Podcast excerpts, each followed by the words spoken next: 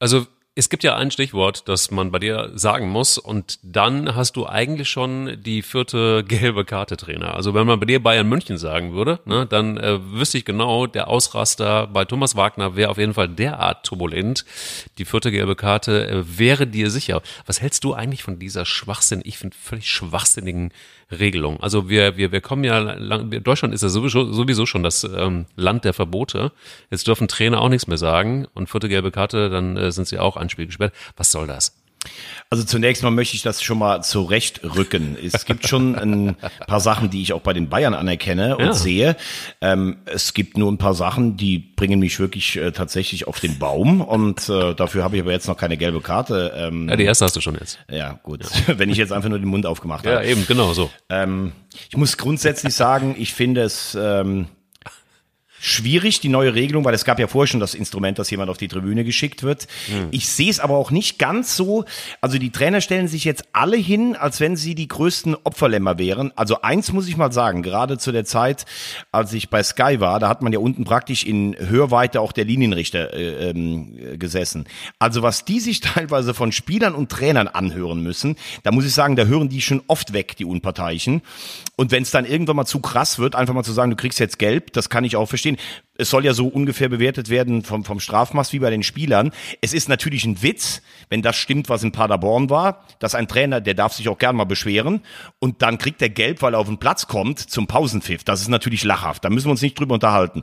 Aber grundsätzlich, dass es das auch mal gibt, wenn einer nur reklamiert und nur beleidigt, kriegt Gelb oder irgendwann dann Gelb-Rot, finde ich jetzt nicht den Untergang des Fußballabendlandes. Also ich finde, ähm, Trainer brauchen vor allen Dingen schlicht und ergreifend eins, nämlich Eier. Wir brauchen Eier.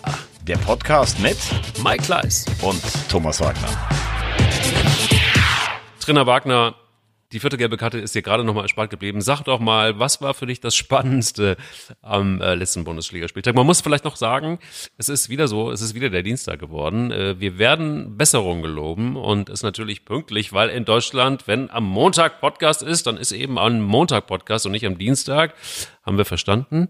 Wir werden uns äh, bemühen, vor allen Dingen, wenn nächste Woche Roman Weidenfeller zu uns stößt, äh, liebe äh, Fußballfreunde, dann äh, werden wir ganz pünktlich sein, nämlich am Montag mit einem sehr, sehr frischen äh, Thomas Wagner, einem sehr, sehr frischen Roman Weidenfeller und einem natürlich immer frischen Mike Kleiss kommen. Aber nochmal zurück. Was war es mit dem Bundesligaspieltag? Was war für dich die aufregendste Szene? Sagen wir es mal so. Boah, ja, aufregendste Szenen.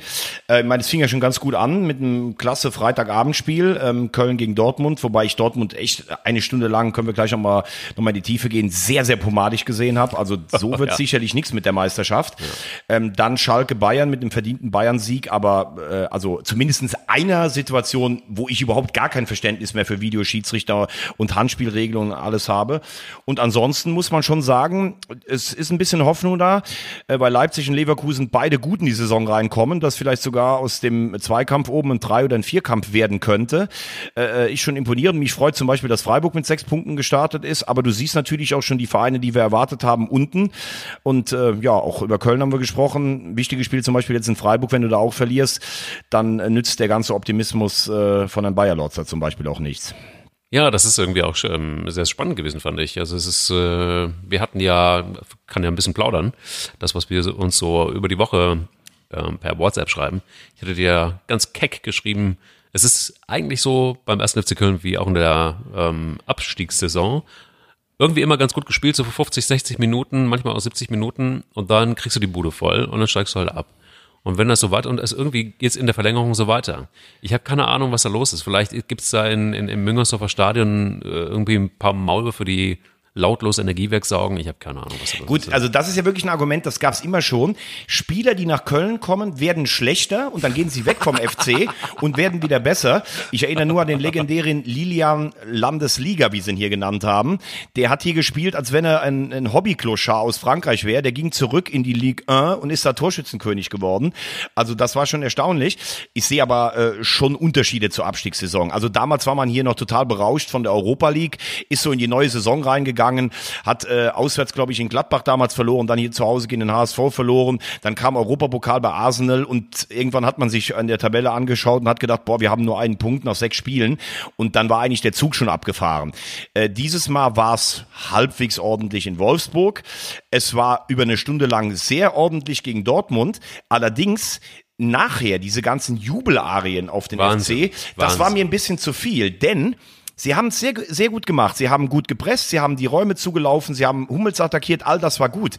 Aber warum die in einer Stunde dann letztlich so eingebrochen sind, jetzt kann man natürlich sagen, Borussia Dortmund wechselt einen Julian Brandt ein und der FC muss für Cordoba, der übrigens überragend wichtig war in diesem Spiel, Marco Höger bringen. Okay, das lasse ich mir noch einreden, dass das ein Qualitätsunterschied ist. Aber was ich signifikant fand, als Dortmund dann nochmal einen Gang hochgedreht hat, wirkte der FC wirklich platt nach einer Stunde. Und das kann auch nicht damit zu tun haben, dass sie vorher so viel gelaufen sind, denn Dortmund hat so pomadig und so langsam gespielt. Das kann jetzt nicht äh, eine Kraftfrage oder ich hoffe mal, dass es keine Kraftfrage am zweiten Spieltag war, denn sonst müsste man wirklich die Trainingssteuerung hinterfragen. Ähm, was im Moment so ein bisschen beim FC, finde ich, das Problem ist, sind eher die Alteingesessenen. Ich habe es schon mal angedeutet. Horn, gut, das zweite Tor ist schwierig für einen Torwart, wenn der so durch den Strafraum kommt. Ich finde, Hector, wenn der früher einen Ball bekam, dann war Betrieb nach vorne. Der macht das Spiel irgendwie langsamer. Und ähm, Modest, ja, also da siehst du schon anderthalb Jahre in China und dann ein halbes Jahr im Geisbockheim. Mehr oder weniger ein bisschen Hobbyfußball. Das hinterlässt Spuren. Allerdings haben sie gut eingekauft. Verstrate, guter Mann.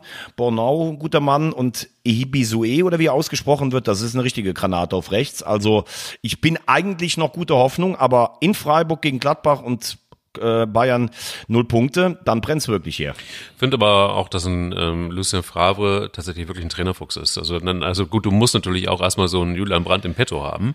Aber Fakt ist, irgendwie ihn dann zu bringen und dann irgendwie nochmal in der Lage zu sein, einen Gang hochzuschalten, wie du sagst, das äh, hat schon so ein bisschen was von Strategie, ein bisschen was von Poker, mal zu gucken, wie geht's uns so, wie, wie können wir mal das Spiel ein bisschen beobachten, natürlich das Ganze ernst zu meinen, aber dann, wenn es wirklich drauf ankommt, dann macht er einfach zwei Einwechslungen und du denkst so, boah, ey, ganz andere Mannschaft. Ein Julian Brandt nochmal als, als zusätzliche Zündkerze und befeuert das Ganze nochmal, fand ich schon aller Ehren wert.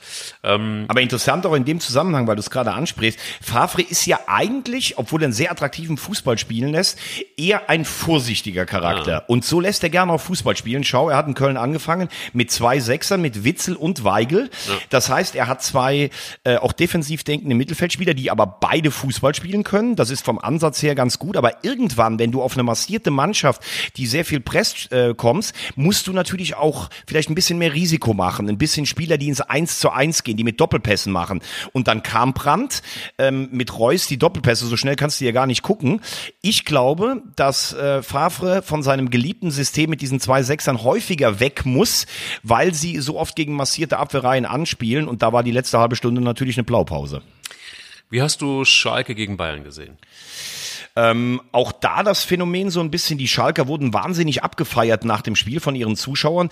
Finde ich erstmal jetzt okay, wenn man sagt, ihr habt euch gewehrt, ihr habt was versucht, aber wir müssen uns mal zurück entsinnen. Vor, zwei, vor, vor 15 Monaten war Schalke 04 Vizemeister. Vor zwei, drei Jahren wähnte man sich noch so als erster Verfolger der Bayern und jetzt wird man beklatscht, weil man 20 gute Minuten mit, mit Mut und Herz gespielt hat. Finde ich fast ein bisschen befremdlich, ähm, weil äh, obwohl sie alles gegeben haben, über weite Phasen, außer nach dem 0-2, die 20 Minuten der Mut mir gefehlt hat. Dennoch habe ich ein paar Dinge gesehen, die Wagner angeschoben hat. Das zweite, es war ein völlig verdienter Sieg für die Bayern, gibt's gar nichts dran zu deuteln.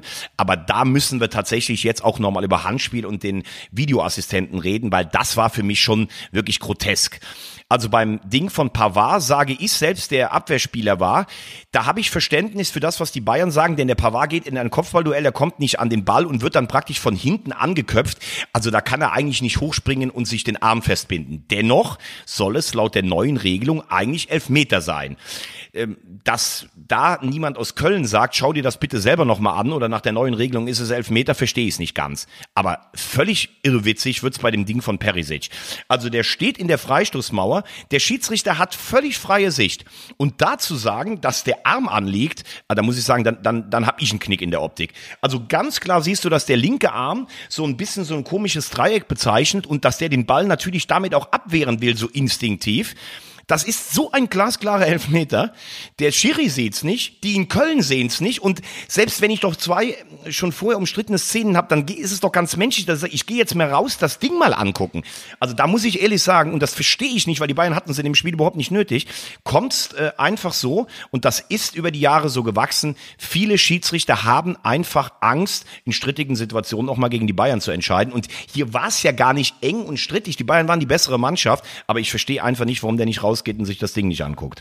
Ja, also es ist tatsächlich so, ich sage ja auch immer wieder, dieser Videobeweis ist für mich so total idiotisch, nach wie vor. Ich finde es äh, find's, find's, find's Quatsch, weil ich einfach finde, je mehr Regeln du hast und desto und je mehr Überprüfbarkeit, dann gehen Emotionen verloren und dann geht auch so diese Strittigkeit vorbei und das Diskutieren. Ich meine, es gäbe keinen Podcast letztendlich, wenn man sich nicht über Fußball streiten könnte. Ja, aber du kannst dich ja mit dem Videoschiedsrichter, trotzdem, wir reden ja ständig darüber. Also die Diskussionen haben sich auf eine andere Ebene verlagert.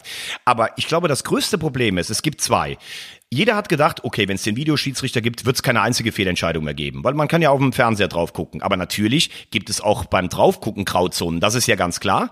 Zum Zweiten müssen wir trotzdem sagen, die Zahl der Fehlentscheidungen hat sich drastisch reduziert. Aber hier in so einem Fall ist es natürlich so auffällig, weil jeder sagt, warum guckt der sich das denn nicht an? Oder was machen die unten in diesem äh, Keller in Köln? Und da gab es ja mal die Maßgabe, Ihr meldet euch bitte nur, wenn es eine glasklare Fehlentscheidung ist. Hier in dem Falle müsste es ganz einfach so sein, es gibt ein Handspiel, du siehst, boah, das ist aber echt knapp, einfach piepsen, Schiri guck dir das Ding selber nochmal an. Denn es ist ja mittlerweile auch so, die Schiris pfeifen nichts mehr, weil sie denken, naja, wenn ich mich total vertan habe, dann wird er sich aus Köln schon melden. Und der aus Köln sagt, naja, ich kann mich aber nur melden, wenn es eine hundertprozentige Fehlentscheidung war. Das ist für mich die Sollbruchstelle. Piept den einfach an, sagt, guck dir das Ding an und fertig aus. Dafür haben wir, haben wir das Ding. Also sowas einfach katastrophal umgesetzt. Also ich bin halt wirklich hier bekannt als Rosamunde Pilcher des äh, Videobeweises. Des Videobeweises. Und auch des Handspiels übrigens. Ähm, ich muss dir ganz ehrlich sagen, mir fehlt der Rock'n'Roll. Es ist so, die Fußball ist mittlerweile so ein bisschen ähm, behäbig geworden wie die Formel 1. Da hat's früher mal, da war Rock'n'Roll, da war Gas, da war Spannung, da war Kampf. Ähm, da war PS und da war Petrolhead und, und, und bei, in der Bundesliga, da waren eben einfach auch mal Foul-Szenen, da waren Diskussionen, da waren Schiedsrichter im Mittelpunkt, die Fans haben sich aufgeregt, es war, ähm, es ging ab und jetzt ist es so, dann verlierst du ein Spiel als Mannschaft und dann wirst du von den Fans gefeiert. Also ich meine, mehr Rosamunde Pilcher geht ja gar nicht mehr im Stadion. Was ist denn los? Bei Union Berlin ja genauso. So Bocce sagt, sowas habe ich noch nie erlebt, in meiner ganzen Karriere nicht. Wir verlieren ein Spiel und äh, ganz Berlin steht Kopf und feiert uns. Ja, aber bitte. Mike, das ist aber, glaube ich, da ja, kannst du, finde ich, aber Union nicht mit Schalke vergleichen. Also bei Schalke habe ich es ja gerade selber gesagt, dass mich so das Anspruchsdenken da noch ein bisschen irritiert. Aber Union ist das erste Mal in der Bundesliga, kriegen 4-0 auf die Mütze gegen Leipzig. Trotzdem. Und alle sagen geil? Ja, Hä? aber man, nee, da war, hat man aber noch gefeiert, das Ereignis, wir, der eiserne Club, sind in die Bundesliga aufgestiegen. Und sie haben den geringsten ja. Etat mit Paderborn, sie sind der erste Abstiegskandidat. Also da finde ich, dass du einfach das Ereignis und dies selber feierst. Mensch, wir haben es jetzt alle zusammen geschafft. Das finde ich beim ersten Heimspiel noch völlig okay. Ähm, aber das habe ich ja gerade gesagt. Der FC wird gefeiert nach einer Niederlage, Schalke wird gefeiert nach einer Niederlage. Äh, es ist ja okay, wenn die, wenn die Zuschauer das honorieren, aber trotzdem muss man ja immer noch sagen, es ist dann letztlich eine Niederlage und das kann dir halt auch ein bisschen Sand in die Augen streuen. Aber ähm, eins würde ich von dir noch gerne wissen, mhm. Rosamunde. Ja, sag mal.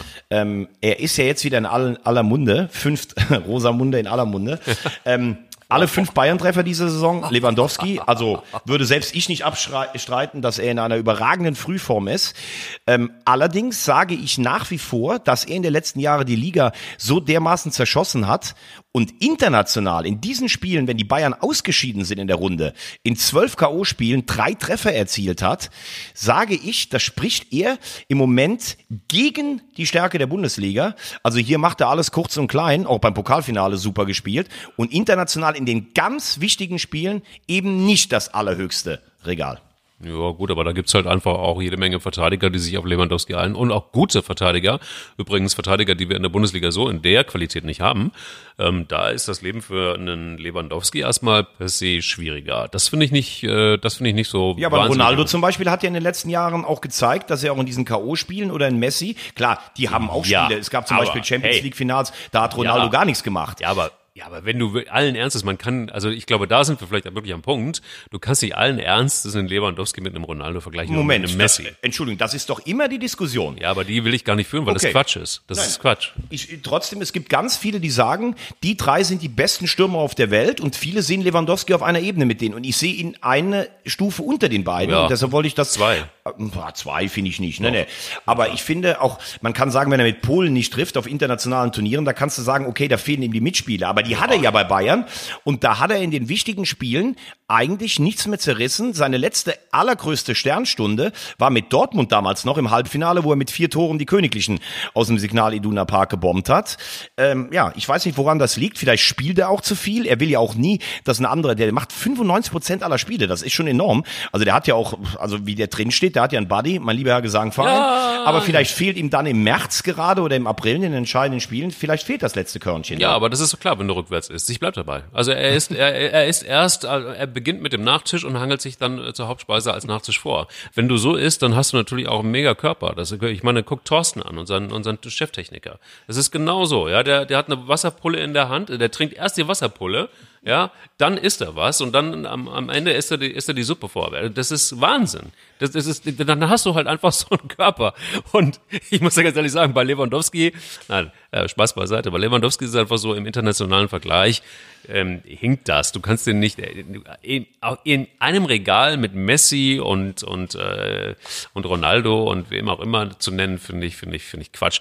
Heißt aber auch und das bedeutet das und da kommen wir immer wieder drauf zurück, ähm, dass die Bundesliga, äh, wenn man es international äh, anguckt, da auf jeden Fall ein bisschen schwächelt. Aber wenn wir schon da sind, es gab ja einen Kandidaten für Bayern, der eigentlich Lewandowski aus äh, der Allianz Arena schießen sollte, nämlich Timo Werner. Das ist aber jetzt äh, nicht so gewesen, denn der hat in Leipzig verlängert. Wie kann das passieren? Das, äh, das finde ich wirklich äh, bemerkenswert. Und ich glaube, da kommen so ein paar Sachen zusammen, die, die sehr interessant im Moment in der Bundesliga sind. Also A, ähm, hat er ja, er ist als Absteiger aus Stuttgart damals nach Leipzig gewechselt. Ne? Also ich bin weit davon entfernt, irgendwas so romantisch zu sehen wie Rosamunde. Aber ähm, der ist in Leipzig zu dem Spieler geworden, der er jetzt war. Und die wollten die ganze Zeit mit ihm verlängern, weil sie gesagt haben, naja, wenn du ins letzte Vertragsjahr gehst, also entweder müssen wir dich mit Geld verkaufen oder aber ähm, du verlängerst bei uns. Er hat einfach gar nicht darauf reagiert. Auf der anderen Seite die Bayern, die so ein natürlicher Beißreflex, oh, da ist ja ein deutscher Nationalspieler, der ist am Markt, den brauchen wir natürlich. Und dann plötzlich, kannst du dich erinnern, wir haben diese Diskussion beim zweiten oder dritten Podcast mal geführt, wo ich gesagt habe, was wollen die Bayern eigentlich genau mit Timo Werner? Weil der ist für mich nicht der typische Flügelspieler, der einen Robben oder einen Ribéry ersetzen kann. Er ist für mich der klassische Konterspieler, passt deshalb wunderbar ins Leipziger System. Aber Bayern spielt ja eigentlich nie auf Konter. vielleicht gegen Barcelona, da können sie vielleicht mal auf Konter spielen. Ansonsten sind die Bayern immer dominant. Wenn man dann sagt, er soll Backup von Lewandowski sein, dann sage ich, ich glaube nicht, dass ein deutscher Nationalstürmer sich mit 10% Spielzeit hinter Robert Lewandowski, der immer spielen will, er hat jetzt gesagt, ab und zu brauche ich auch mal eine Pause, da hinten anstellen will. So, jetzt wird's aber interessant. Die Bayern lassen die Personalie einfach so ein bisschen schleifen, weil sie denken, naja, nächstes Jahr kommt der ja eh äh, umsonst zu uns. Und vielleicht hat dann auch der eine oder andere wirklich mal überlegt, wo sollten der bei uns überhaupt spielen? Passiert nix. Und dann plötzlich vom ersten Heimspiel Leipzig mit der, mit der Nachricht, äh, bis 23 hat der verlängert. Und man hört so ein bisschen aus dem Umkreis, auch von Timo Werner, dass der sich schon gewundert hat, wer da die ganze Zeit gehandelt wird. Dann verletzt sich auch noch Sané und von den Bayern kommt in seine Richtung gar nichts. Ich glaube, das hat auch ein bisschen was damit zu tun, dass er ein bisschen mangelnde Wertschätzung empfunden hat. Und jetzt hat er das Heft des Handelns wieder in der Hand. Wenn die Bayern ihn wollen, müssen richtig viel Geld auf den Tisch legen. Und er kann, augenscheinlich versteht er sich gut mit Nagelsmann, eben auch in Leipzig bleiben. Atletico Madrid hat er noch abgesagt dieses Jahr. Also ich finde, das hat, hat Timo Werner selbst äh, sehr geschickt gemacht. Aber ist er denn wirklich so gut? Also hier, auch hier ist wieder so für mich diese, diese Bubble irgendwie einfach zu groß. Du hast da, ähnlich wie bei den Trainern, da hat irgendwie jemand mal einen ganz guten Job in England gemacht oder auch vielleicht in Österreich gemacht und schon ist er der Superstar in Deutschland. Dann hat er mal bei Leipzig gut gespielt, ähm, zwei Saisonen wirklich gut gespielt, richtig gut, ist Nationalspieler geworden, spielt aber auch nicht immer. Und zack, ist er auf dem Radar der Bayern und wird dann auch, äh, wird eine Riesendiskussion geführt. Sind wir da nicht irgendwo an einem Punkt, wo man sagen muss, liebe Leute, ey, was ist eigentlich, was ist eigentlich kaputt? Wollen wir vielleicht einfach mal wieder zu, zur Besinnung kommen und mal wieder mh, mal ein bisschen warten, ob sich wirklich Spieler gut entwickeln, ob da wirklich Qualität ist, bevor man Millionen durch die Gegend transferiert. Ähm, das macht doch auch was kaputt. Also letztendlich gibt's wahnsinnig viele gute Spieler, junge Spieler, die einfach vielleicht nicht so im Fokus sind, die aber jedes Wochenende eine gute Leistung abrufen. Und ähm, naja gut, aber auf der anderen Seite, also dass wenn ein Spieler und Timo Werner, Werner ist für mich jetzt schon fast ein fertiger Bundesligaspieler und er ist Nationalspieler, er hat unglaubliche Waffen, er hat einen guten Abschluss und er ist unheimlich schnell. Also dass die Bayern oder auch Borussia Dortmund sich mit so einem Spieler beschäftigen, äh, also das äh, äh, sehe ich schon als zwingend. Du musst ja schon mal gucken, was ist denn in meiner eigenen Liga los. Ich sage nur, es gibt diesen typischen Beißreflex der Bayern. Da ist ein junger Spieler der ist gut oder beziehungsweise der ist gar kein Talent mehr, sondern der ist ein, äh, ein erwiesenermaßen Torjäger in der Bundesliga. Also kommt der natürlich zu uns. Genau dasselbe. Wir haben über Goretzka geredet. Ich glaube aber, dass das im internationalen Vergleich nicht mehr reicht, automatisch die Besten der Liga abzuschöpfen und dann zu sagen, okay, damit sind wir automatisch unter den Top 6 oder 8 in Europa. Denn ähm, das ist ja die Frage, die ich gestellt habe gerade. Passt ein Timo Werner mit seinen Stärken in ein bayerisches System? Sicherlich würde der auch seine Tore da machen. Aber ich finde, er ist ein, er ist ein, eben ein Konterspieler, der seine Schnelligkeit ausspielen muss und der nicht, wie Ribéry und Robben, die waren auch schnell, ins 1 zu 1 gehen kann. Also frage ich mich dann immer, ist es nicht sinnvoller zu sagen, wie da, wie jetzt am Ende plötzlich panisch, oh, wir brauchen Sané? Ja, wenn ich Sané brauche, dann nehme ich ihn auch jetzt, wenn er eine Kreuzbandverletzung hat, ne? Das ist halt immer die Frage und die Krönung dieses Ganzen war für mich damals damals der Transfer von Mario Götze, wo Pep Guardiola gesagt hat zu Uli Hoeneß und Karl-Heinz Rummenigge, ich brauche den Götze nicht. Ich brauche Neymar oder keinen. Und die Bayern haben gesagt, nee, du kriegst Götze. Natürlich wollten sie damit Dortmund schwächen. Und dann geht ein Spieler zu, zu Bayern München und meinst, was das für eine Enttäuschung für den war, als der gemerkt hat, der, der Guardiola will mich gar nicht. Das wird dann wirklich, das ist dann, finde ich, bisschen so der Overkill. Also zu Werner, ich glaube, sie wissen selbst nicht genau, wohin mit ihm und der hat jetzt gedacht, das gucke ich mir nicht weiter an. Es gibt doch noch andere schöne Bräute. Ich glaube, du willst du wissen, wie die Geschichte wirklich war?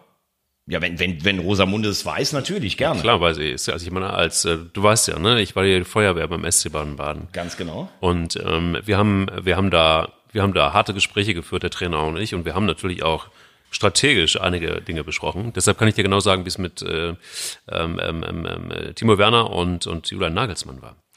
Also nachdem sie sich beide die Augenbrauen gezupft haben, standen sie sich gegenüber und haben gesagt, also pass auf, äh, wir machen so, die Bayern sind kacke, die, die, die, die pokern und äh, erst wollen sie, dann wollen sie nicht. Wir machen so, wir verlängern deinen Vertrag, dann äh, werden wir einfach Meister und dann ist dein Preis so hoch, dann gehst du zu Barcelona und dann haben alle was davon. Gut, also dass du über das Augenbrauenzupfen in der Kabine nachdenkst, wundert mich wirklich überhaupt nicht. Aber das ist ja eh eine Frage. Ja. Das, das ist ja das, was ich zum Beispiel letztes Jahr Goretzka vorgeworfen habe. Der, der ja, der hat äh, Schalke wörtlich zugesagt, seinen Vertrag zu verlängern. Dann spielt er einen guten Confederations Cup und dann kommt er zurück und weiß davon gar nichts mehr. Ja, genau. Hat aber immer so erzählt, ja, Schalke, ich bin ein Kind des Ruhrgebiets. Warum machst du es dann nicht so, dass du auch sagst, okay, der Verein, der mich groß gemacht hat, der soll auch was davon haben. Ich verlängere meinen Vertrag für eine festgeschriebene Ablösesumme, heute 30, 40 Millionen. Das ist ja für Bayern kein unstemmbarer Betrag. Und dein alter Verein hat trotzdem was dafür, äh, davon. Deshalb, wenn sie sich wirklich so in die Augen geguckt haben und da hat einer in Leipzig gemerkt, puh, der Werner ist vielleicht gar nicht mehr so grell darauf, zu den Bayern zu gehen, weil die zu lange warten, dann finde ich es doch eigentlich gut. Dann hat Leipzig was davon, die ihn in den letzten zwei, drei Jahren zu dem gemacht haben, was er heute ist. Er kommt trotzdem noch zu einem absoluten Regal 1 Club. Ja, und wenn die Bayern zu lange warten, müssen sie auch den Preis dafür bezahlen. So ist es nun einfach mal. Ich finde, das sind so Fragen, äh, die würde ich gerne mal Roman Weidenfeller äh, stellen, weil ich glaube, so hinter den Kulissen, da gibt es ja mit Sicherheit wenige, die erstens so kompetent sind und die vielleicht auch das andere, andere Wort dazu sagen können, weil sie einfach bekannt dafür sind, dass sie kein Wort, kein Blatt von, äh, von Mund nehmen. Vielleicht äh, sollten wir dem einen oder anderen geneigten Podcast-Hörer äh, oder Hörerin vor allen Dingen, gern, äh, ich glaube ja, Roman Weidenfeller und äh, Podcast-Hörerin, die sind, die gehören äh, zusammen wie, wie, wie unser Cheftechniker Thorsten und das Mineralwasser in seinem Schritt. Das ist mal ganz klar. ähm, es ist, es ist, es ist ja so, dass äh, wollen wir vielleicht einfach den Leuten die Möglichkeit geben, jetzt schon mal ihre Fragen äh, zu, zu stellen an, an Roman Weidenfeller, die wir dann einfach äh, mal sichten und an ihn, an ihn weitergeben. Einfach an äh, auf die ähm, Eier, wir brauchen eier.de Homepage und dann eine E-Mail schreiben mit euren Fragen an Roman Weidenfeller. Wäre doch eigentlich vielleicht eine ganz gute Sache. Absolut. Er ist ja im Moment auch in Sachen BVB unterwegs, ist in Asien, landet dann Montag ganz früh, kommt zu uns ähm, ja, freue mich sehr drauf, weil wie du sagst, das sind ja auch so Sachen, wo wir eben drüber gesprochen haben. Mensch, damals Dortmund unter Klopp, die Bayern äh, 2-12 gedemütigt und dann zerfiel diese Mannschaft so ein bisschen. Lewandowski weg, Götze weg, Hummels weg, Ja. was das auch in so einer Kabine macht und sowas. Ne? Das äh, finde ich schon interessant. Und ja, Roman, nächste Woche, nächsten Montag bei uns zu Gast. Stellt eure Fragen und wir werden natürlich dann die besten an ihn weiterleiten. Übrigens Stichwort, wenn wir an der Stärke der Bundesliga sind, mein äh, lieber Mike. Ja. Eintracht Frankfurt, Donnerstag gegen Racing Strasbourg. 1-0 im Hinspiel für die Franzosen. Also ich war da, muss ganz ehrlich sagen, Wahnsinnsatmosphäre. Also dieses Stade de la Menot, wie der Franzose sagt, hat richtig gekocht. Die Frankfurter selber, die ja zu Hause verwöhnt werden von ihren Fans, haben gesagt, Mensch, das war auch auswärts die geilste Atmosphäre, die wir hatten. Ähm, ich glaube, dass an diesem Spiel für Eintracht Frankfurt unfassbar viel äh, dran hängt. Die werden ja gefühlt seit zwei Jahren fliegen die auf einer Euphoriewelle. Erst Pokalsieger im Finale gegen die Bayern, dann dieser unfassbare Marsch ins Halbfinale der Europa League, dieses bittere Aus gegen Chelsea. Dann rettest du dich gerade noch auf Platz sieben dank Mainzer Hilfe am letzten Spieltag der vergangenen Saison. Und jetzt hängt das alles so an dem einen Spiel. Wenn sie ausscheiden sollten, habe ich so das Gefühl, da liegt sich so eine Dunstglocke äh, der Melancholie über den Verein, der ja auch Jovic weg, ähm, Haller weg, Rebic will sich vielleicht wegmotzen oder sowas. Ne? Wenn es aber in die Gruppenphase geht, Bastos ist jetzt da, der kann leider Europa League nicht spielen, ähm, weil der hätte bis letzten Mittwoch gemeldet werden müssen. Also das ist mehr als nur ein Spiel oder wir wollen eine Runde weiterkommen. Ich glaube, da kann zumindest eine ganze Halbserie dranhängen. Also ich muss ganz ehrlich sagen, ähm, ähm, Dost, dass er zurückkommt, finde ich, ist äh, irgendwie ein ganz cooler Move. Aber wie geht's dir damit? Ich habe so ein bisschen den Eindruck, dass so die Magie von Eintracht Frankfurt ein bisschen weg ist. Dass jetzt einfach auch so die die die glorreichen Tage, da ist mal kurz eine Flamme ähm, richtig äh, richtig gebrodelt wieder, ähm, gelodert, hat gelodert. Und jetzt ist es aber so, dass dass man nicht mehr so richtig einen Zug reinkriegt, auch mit den Verstärkungen. Was hältst du von der von der Personale Dost? also Personalie Dost finde ich eine super Personalie. Ich äh, habe Freddy Bobic letzte Woche in Straßburg gesehen und äh, wir haben kurz vorm Spiel miteinander gesprochen und bei Freddy Bobic ist es immer so, du überlegst dir, boah, die verkaufen Jovic für 60 Millionen, Haller für 50, habe ich damals hier im Podcast gesagt, halte ich für ein ganz großes Risiko, weil du hast drei Superstürmer und davon darfst du meiner Meinung nach nur einen verlieren. So, dann geht Haller weg und dann denkst du, boah, wen wollen die denn jetzt holen? Und dann liest du den Namen Bastos und denkst, Scheiße, der hat genau den richtigen wieder getroffen. Großer Spieler, der die Bälle halten kann, genau wie Haller, hat eine Wahnsinnstorquote, sowohl in Wolfsburg als auch in Sporting. Da hat er, glaube ich, in 120 Spielen 96 Tore gemacht und die portugiesische Liga ist äh, wahrlich keine schlechte. Sagst du, das passt hundertprozentig. Hat sich ein bisschen lange hingezogen, weil Sporting plötzlich komische Forderungen gestellt hat. Ist übrigens auch ein börsennotierter äh, Club. Da gab es einige Ungereimtheiten. Deshalb kann der nicht gemeldet werden für diese letzte Runde. Ich habe am ähm, Donnerstag Rebic gesehen in, in Straßburg. Also der Auftritt war eine Frechheit, das muss man wirklich so sagen.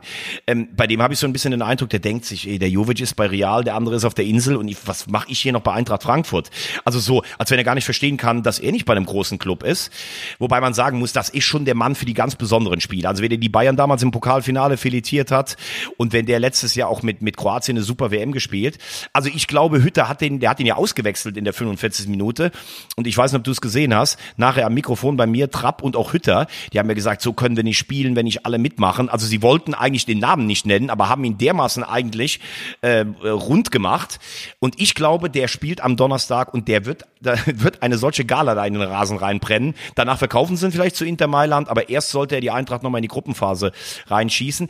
Was ich auch schwierig finde, ist, Hütter hat gar keine Zeit, dass sich die Stürmer miteinander einspielen. Auf der anderen Seite sagt ein Verein wie Eintracht Frankfurt natürlich wahrscheinlich, wenn der Rebic jetzt auch noch 40 bringt, dann haben wir in einem Transfer Sommer 150 Millionen eingenommen. Das ist für uns wirklich eine ganz neue Liga. Und das ist halt auch ein bisschen das, das Schlimme am modernen Fußball. Wenn du so zwei Jahre spielst wie Eintracht Frankfurt, dann kannst du eigentlich die, die sich so in den Blickpunkt gespielt haben, nicht mehr halten. Ist schade. Also zum äh, Rückspiel ähm, in Frankfurt, da würde ich auch mit dem Fahrrad fahren, ehrlich gesagt. Und es gibt ja eine ganz gute Möglichkeit. Wir haben, wir haben einen, äh, auch, die, auch dieses Mal in dieser Folge wieder Upcycles Wunschrad als Partner. Geht vielleicht einfach mal auf upcycles-wunschrad.de.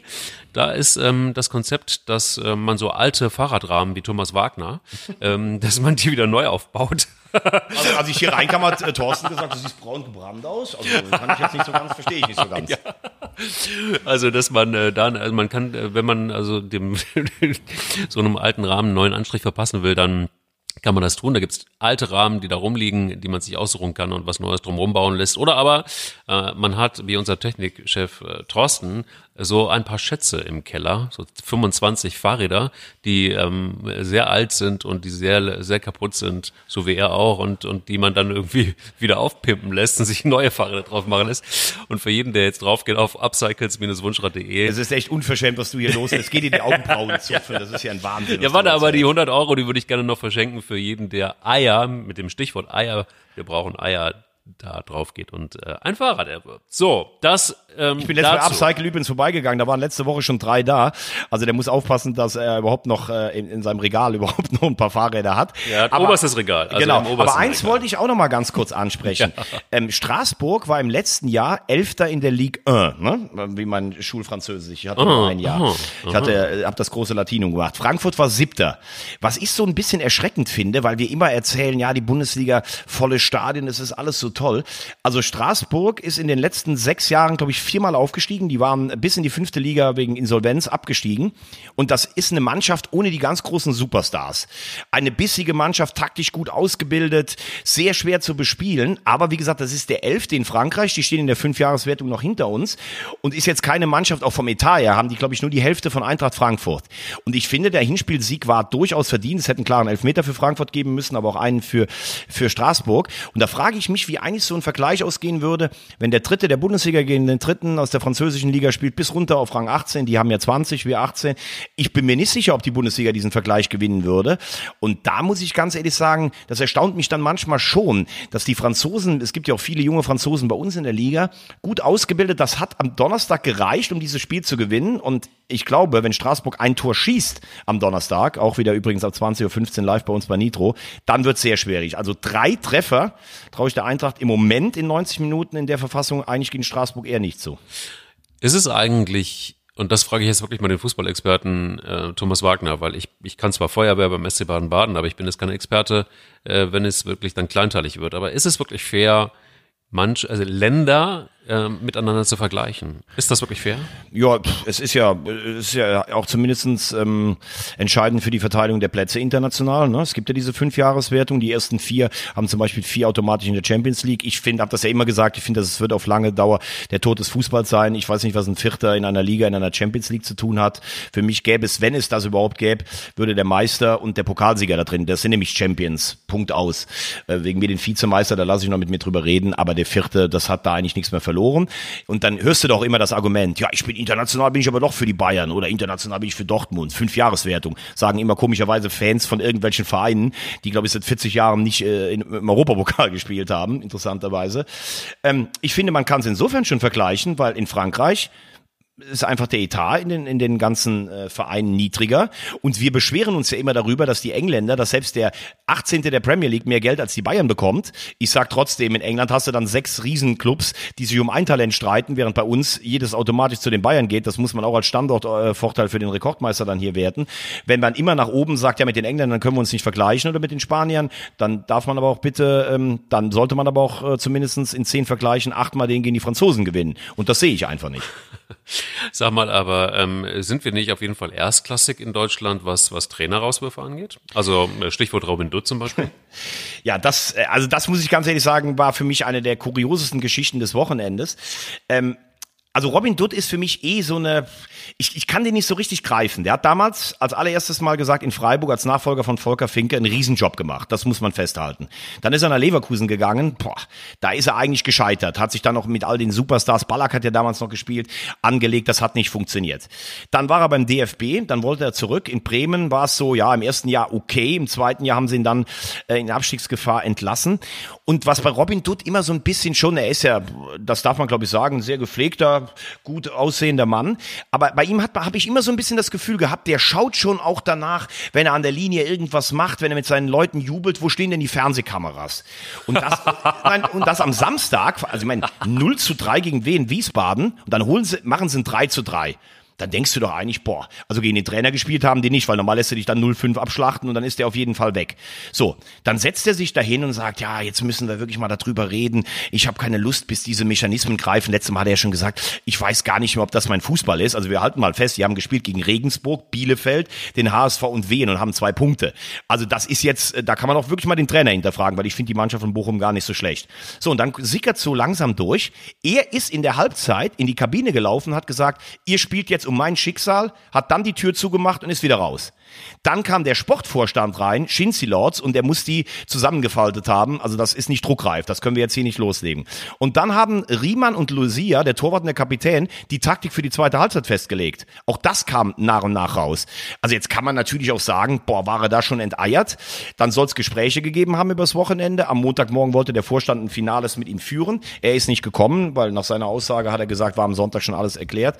Also Fakt der VfL Bochum will ein Top 25 Club in Deutschland sein. Das sind sie im Moment nicht. Ich finde, Robin Dutt hat im ersten Jahr gute Arbeit geleistet. Jetzt zuletzt nicht mehr. Zwei Punkte sind eigentlich jämmerlich für die Qualität dieses Kaders. Und wenn du dich als Trainer so hinstellst nach so einem Spiel, dann darfst du dich auch nicht darüber beschweren. Das hat er auch gestern nicht getan. Er hat gesagt, da muss er damit rechnen, dass er entlassen wird. Vielleicht ist er jetzt tatsächlich auch angekommen, wenn er immer sagt, das ist nicht mehr mein Fußball. Vielleicht ist er mittlerweile auch zu weich dafür.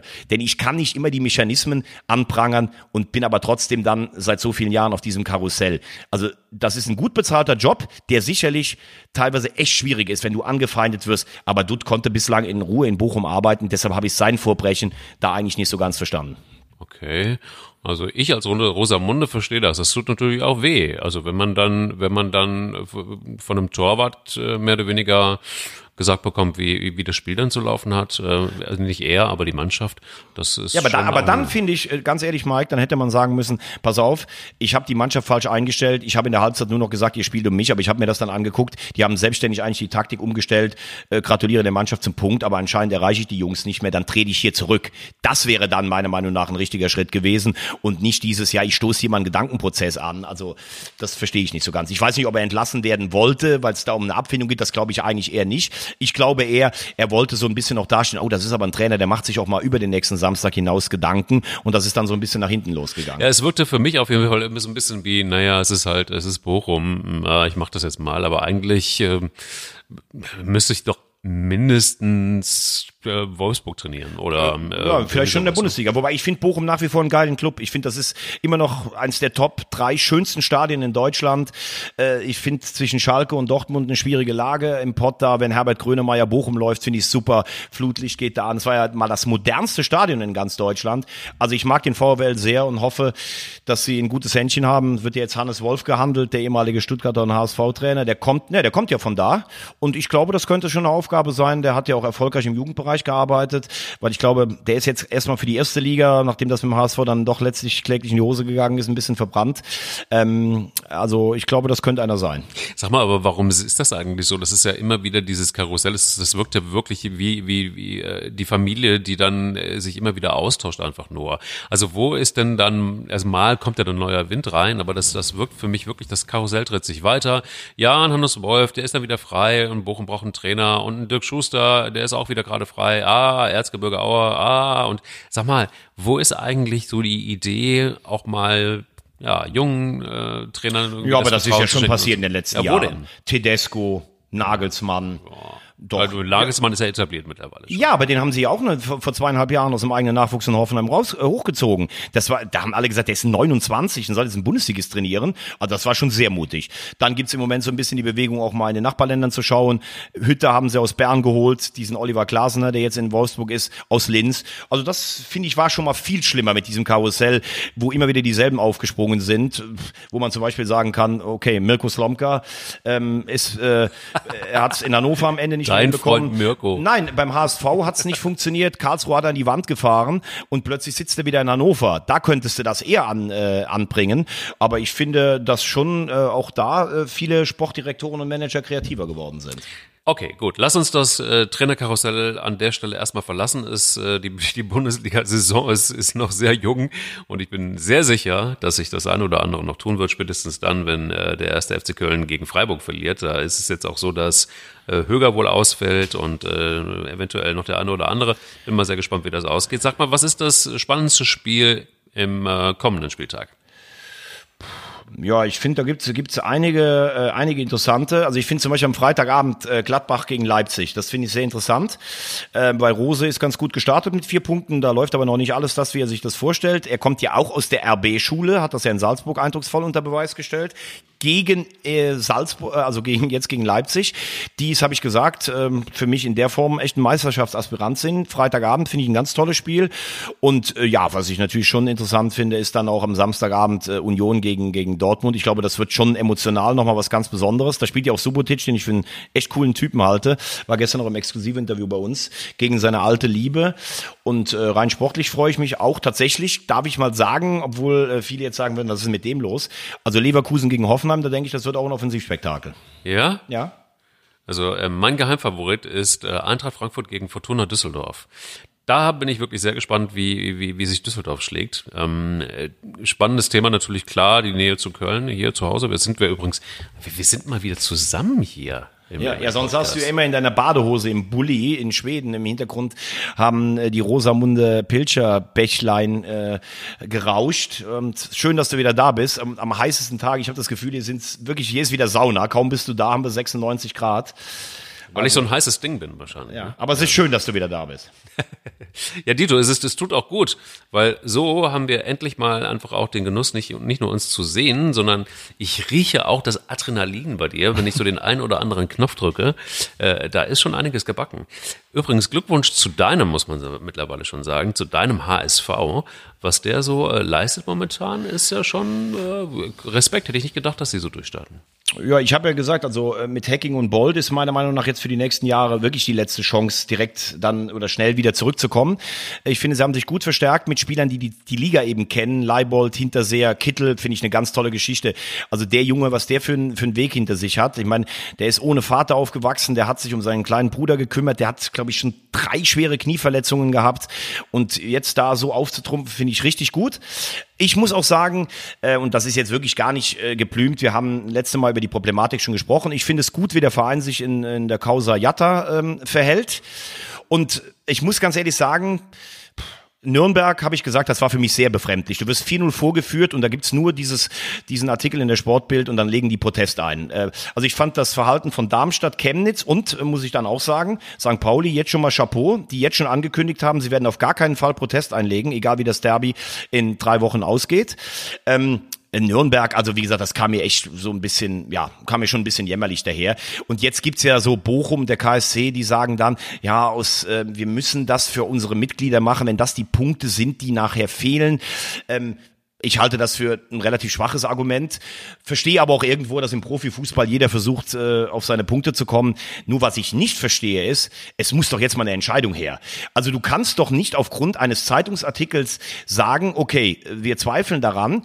Meiner Meinung nach gibt es doch nur zwei Möglichkeiten. Entweder der HSV hat vor dreieinhalb Jahren bewusst mit dem Spieler die Unterlagen gefälscht, dann müsste man tatsächlich über eine Strafe für den HSV nachdenken. Oder sie haben jetzt neue Erkenntnisse und lassen ihn trotzdem wieder besseren Willens spielen. Kann ich mir beides überhaupt nicht vorstellen es ist ja jetzt schon so, dass da auch ein paar Ressentiments bedient werden. Ähm, ich sage natürlich trotzdem, wenn er sich unter falschen Namen hier einge, ähm, äh, einge ja, wie soll ich sagen, selbst eingebürgert eingeschlichen hat und dann hier spielt, klar, dann wird das Konsequenzen haben. Nur es kann ja jetzt nicht sein, dass wir bis September, dann kriegt der andere noch mal eine Frist. Ja, was soll der HSV jetzt machen? Soll den Privatdetektiv nach Gambia schicken oder was? Wenn man sich nicht mehr darauf verlassen kann, dass die, dass die Dokumente hier zählen an DFB und DFL und die auch von den Behörden ausgestellt sind, ja, wie soll denn denn dann ein Verein in Zukunft überhaupt noch damit umgehen? So, und deshalb sage ich ganz einfach, es muss jetzt eine Entscheidung her. Entweder sagt der DFB, wir können dem HSV nichts nachweisen. Übrigens, wenn ich das richtig weiß, Gerichtsbarkeit in Deutschland ist immer so, du musst dem anderen dann nachweisen, dass er genau, was falsch so gemacht aus. hat. Ne? Unschutzvermutung so, gilt, ja. genau. Und dann müsste man auch sagen, okay, der hat Stand jetzt, ganz klar, wir haben nachgeforscht, der HSV hat damit nichts zu tun, also kriegt er die Spielgenehmigung. Wenn andere Sachen rauskommen, gibt's maximal persönliche Strafen, denn du kannst ja jetzt nicht bis Mitte September, Oktober, dann sind wir beim achten Spieltag, wie soll denn das dann aussehen? Permanent Proteste und der HSV kriegt nachher irgendwie 14 Punkte abgezogen oder was? Ich habe mich ja dazu entschieden, dahin zu gehen, wo es wirklich wehtut. Und zwar gibt es, äh, in einigen Tagen gibt es den äh, legendären Bild-Sportstammtisch Stammtisch in äh, Hamburg. Da bin ich eingeladen. Und das wird meine Chance sein, um den Kollegen von Sportbild einfach mal direkt zu fragen, wie das eigentlich gelaufen ist und mal zu hören, was sie sich eigentlich dabei gedacht haben. Da werde ich mal versuchen, Eier zu haben, äh, die ich ja normalerweise nicht habe. Wir brauchen natürlich welche, aber ähm, und einfach mal nachzuhören, wie das so gekommen ist. Einfach wirklich mal, dann werde ich das äh, im nächsten Podcast oder im übernächsten Mal erzählen, ähm, wie denn da so das Statement, wenn sie was dazu sagen, keine Ahnung. Aber ich finde, man muss dann einfach auch mal mit den Beteiligten, das habe ich mir vorgenommen, mit den Beteiligten sprechen, die das auch geschrieben haben, die das Gerücht in erstmal ein Gerücht in die Welt gesetzt haben, die das dann auch wieder zurückgenommen haben, mussten sie teilweise, weil ja nie ein Asylantrag gestellt wurde. Das haben wir alle schon mal auserzählt, die Geschichte. Ich finde es auch gut. Ich finde, die Geschichte ähm, auch weg und ich finde auch, das ist richtig. Da wird auch erstmal nichts mehr weiter drüber geschrieben. Auch das ist komplett richtig. Und lass uns zu den positiven Dingen kommen, die, wenn wir schon vorausschauend ähm, sind, dann lass uns vielleicht einfach nochmal den Podcast-Hörerinnen und Hörern die Möglichkeit geben, auf Eier, wir suchen Eier.de, die Fragen an Roman Weidenfeller zu formulieren. So nach dem Motto, ähm, wie teuer waren die neuen Zähne von Jürgen Klopp? Erzähl uns das mal. Oder ähm, wie war das damals, ähm, als äh, du nicht mehr die Nummer eins warst beim BVB? Das würde mich zum Beispiel interessieren. Wie fühlt sich sowas an, äh, wenn da plötzlich ein Birki um die Ecke kommt? Und wie ist das alles hinter den Kulissen? Fragen über Fragen, die ihr jetzt stellen könnt, einfach eine E-Mail schreiben und wir werden sie Roman äh, so viel es geht. Wir haben natürlich auch noch unsere eigenen ähm, äh, äh, Stellen. Und ihr könnt vor allen Dingen auch gerne eins haben, auch bei den Fragen, nämlich Eier. Eier. Wir brauchen Eier.